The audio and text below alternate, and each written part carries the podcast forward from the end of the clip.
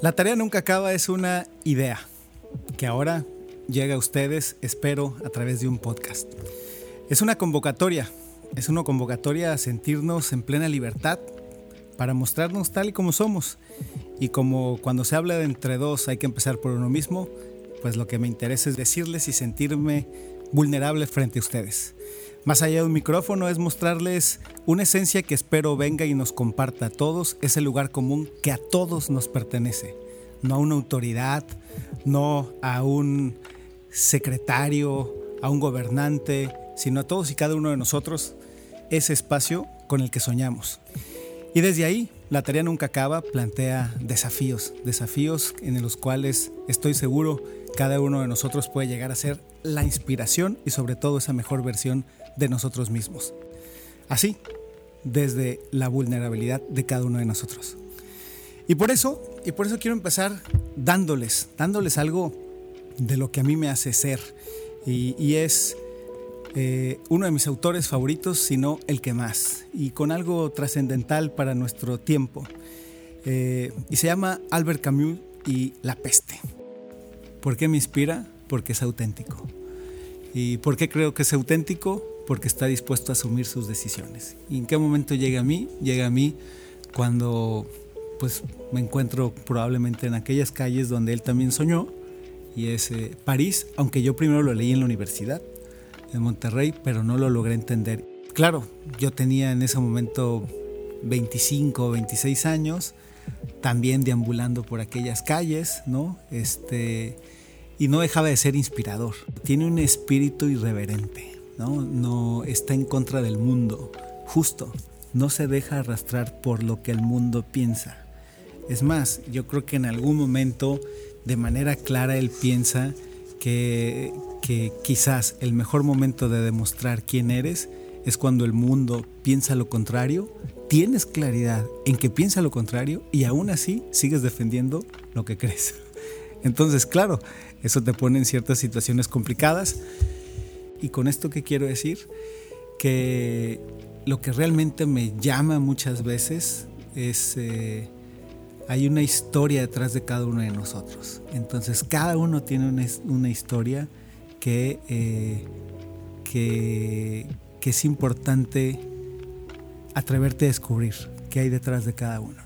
Y, y eso es lo que está muy interesante y, me atrapó a mí. Y llega eh, sobre todo porque eh, yo vengo con esta lógica de la libertad. Y entonces, pues me parece que es importante a veces encontrar inspiración en otros para seguir creyendo en eso. Camus se identificaba sobre todo porque era un, eh, un personaje que que le gustaba el pensamiento, pero también la acción. No se quedaba en la escritura ni en la contemplación, sino que se trataba de tomar las riendas de sí mismo y, adoptar una causa y dar un paso hacia adelante. No teman, no soy profesor de literatura, ni mucho menos nada de eso, ni experto en aquello, en esto o aquello, simplemente les trato de, insisto, compartir, que no es otra cosa que hacer tuyo, hacer tuyo pues eh, tu pensamiento, esa idea y volverla acción. Así es que, si me lo permiten, déjenme platicarle un poco, un poco de la peste. Desde mi punto de vista hay que leerlo de diferentes ópticas y que son las que trataré de compartirlas. Primero, la que es literal, la novela. La segunda, hay un mensaje subliminal.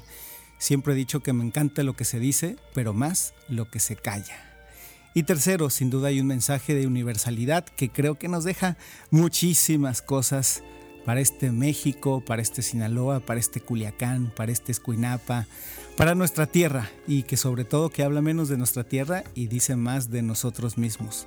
La peste existe desde los clásicos, desde la guerra del Peloponeso en, Atenas, eh, la peste en Londres, aquí me anoté un acordeón, no crean que, que lo traigo todo de memoria, Orán en 1849, en Roma y en Pavia, en Marsella en 1722, en París en 1920, en Casablanca en 1940, en Ajaccio en 1945.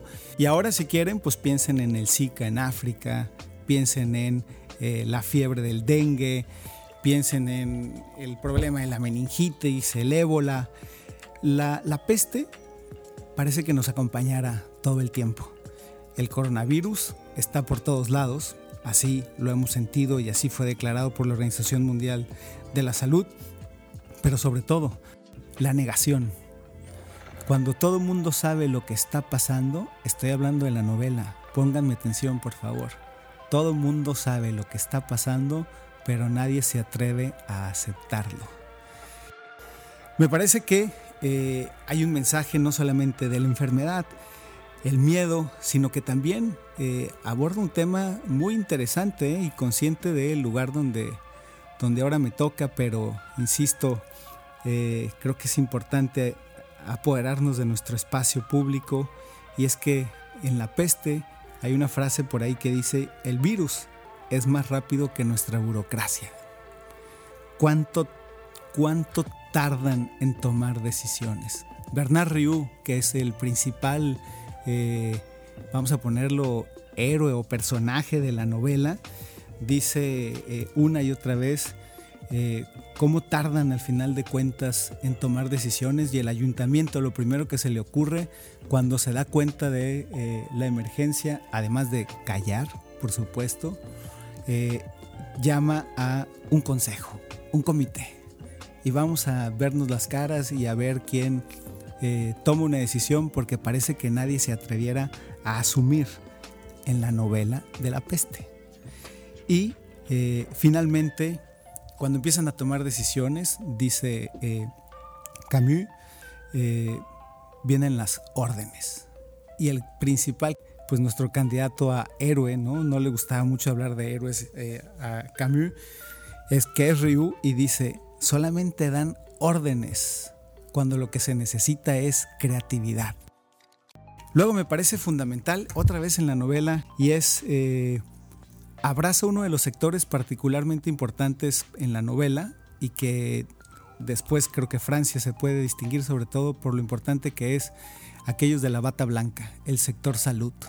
Y en, la novela dice, lo esencial era mantenernos en hacer bien nuestro oficio, porque si queríamos mantener una barrera contra la pandemia, la principal barrera tenía que venir de hacer bien nuestro oficio es nuevamente la novela que eh, inspira, pues sin duda creo una reflexión sobre los hechos reales. Dice eh, Camus que lo peor eh, era esa ociosidad insoportable.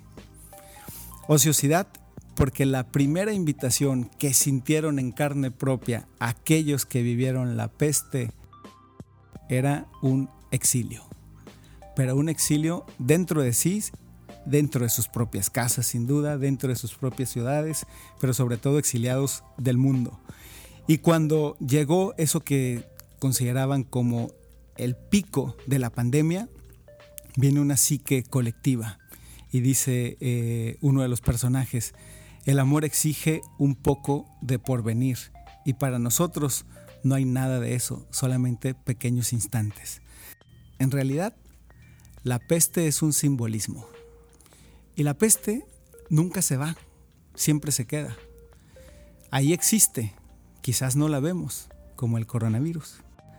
En algún momento, quizás tiene mucho tiempo que pernocta ahí, pero sobre todo creo que lo que pernocta no es la pandemia, lo que pernocta es una plaga, que sobre todo es una plaga moral, porque la peor peste que existe es la crisis de moralidad que puede vivir quizás una sociedad.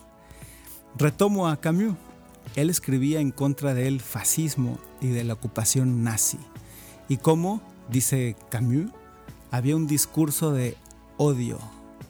Y cómo desde el poder inspirabas al odio y a la polarización. Alguna vez decía bien eh, por ahí otro autor, que me lo saco de la manga, que era Stuart Mill, John Stuart Mill, y decía, para lograr sus fines, los malvados solo necesitan que los buenos se queden mirando. Camus decía algún autor, no les voy a mentir, ahí sí no me acuerdo quién lo dijo, pero se me quedó grabado y dijo, La peste no es una obra del pasado. Cuando Camus le escribió, estaba escribiendo para el futuro. Y, me parece muy interesante poner esto sobre la mesa porque eh, creo que este tipo de conversaciones eh, nos tienen que llevar a pensar en nuestro presente para que tengamos ese mejor futuro. Si algo pudiera eh, retomar hoy de la peste para nuestro presente, y pienso sobre todo en los jóvenes, es sobre todo la peste es una lectura para la resistencia, para que permanezcan auténticos a sí mismos y apuesten por ese mundo con el cual sueñan. Y cuando digo el mundo me refiero a su escuela, su universidad, su cuadra, sus amigos, su lugar de hábito y que eh, todos al final de cuentas lo defiendan. Y pensando en eso, les dejo aquí, pues no son recomendaciones, porque yo creo que no se trata de recomendar, se trata de acompañarnos. Y en ese eh, acompañamiento, eh, lo que yo he encontrado es que no necesitas ningún puesto. Más allá de cualquier puesto o fuero, creo que lo importante es tener una causa. Y creo que, eh, sobre todo pensando en este ejercicio novedoso, creo que lo más importante es que la gente ordinaria puede hacer cosas extraordinarias. Y creo que ahí está el meollo del asunto. claro, todos tenemos cifrados muchas veces eh, nuestras esperanzas en los jóvenes, pero creo que el tema de la juventud es una cuestión de actitud. Así es que creo que a esta generación, y que no es una cuestión de edad, no es una cuestión de género, eh, no es una cuestión de ideología, sino una cuestión de actitud, pues nos corresponde sobre todo tener esa creatividad, asumiendo una causa y sobre todo buscando que podamos ser la mejor versión de los otros mismos en la medida en que el otro también logra su propia conquista. De eso se trata la peste. Los invito, pues, si a leerla, releerla y sobre todo, ¿por qué no? Yo creo que hay batallas que se tienen que dar y donde uno más gana es cuando se muestra tal y como es, desde la fragilidad del interior. Entonces creo que lo que aspiro con eh, este espacio es que desde la lógica de ese ser auténtico nos atrevamos a discutir, a discernir y sabiendo que la mejor forma de sacar un espacio de riqueza nuestra es siendo plurales. Creo fervientemente en esa posibilidad de ser distintos y eh, no hay que dejarse llevar. Sobre todo eso. Y, para eso, en ocasiones, eh, quiero compartirlo, claro, en ocasiones puedes llegar a, a dudar porque parecería que en ocasiones puedes tener un mundo en contra y bueno, pues no puede ser más que divertido quizás. Bueno, y a todo esto me acabo de dar cuenta que se me olvidó decirles que me llamo Juan Alfonso Mejía y me pueden encontrar en Twitter como Juan Alfonso ML, arroba Juan Alfonso ML, en Instagram como Juan Alfonso Mejía, mucha creatividad como pueden ver, y en Facebook, juanalfonsomejía.mx. Háganme llegar su comentario, escríbanme, me gustaría mucho sobre todo eso. Eh, quizás, ¿por qué no?, mostrar una diferencia. Les agradezco a todos su atención. Les mando un abrazo muy grande eh, y bueno, ¿por qué no? Quizás nos volvemos a ver en este mismo espacio. No lo olviden, la tarea nunca acaba. Pam, pam.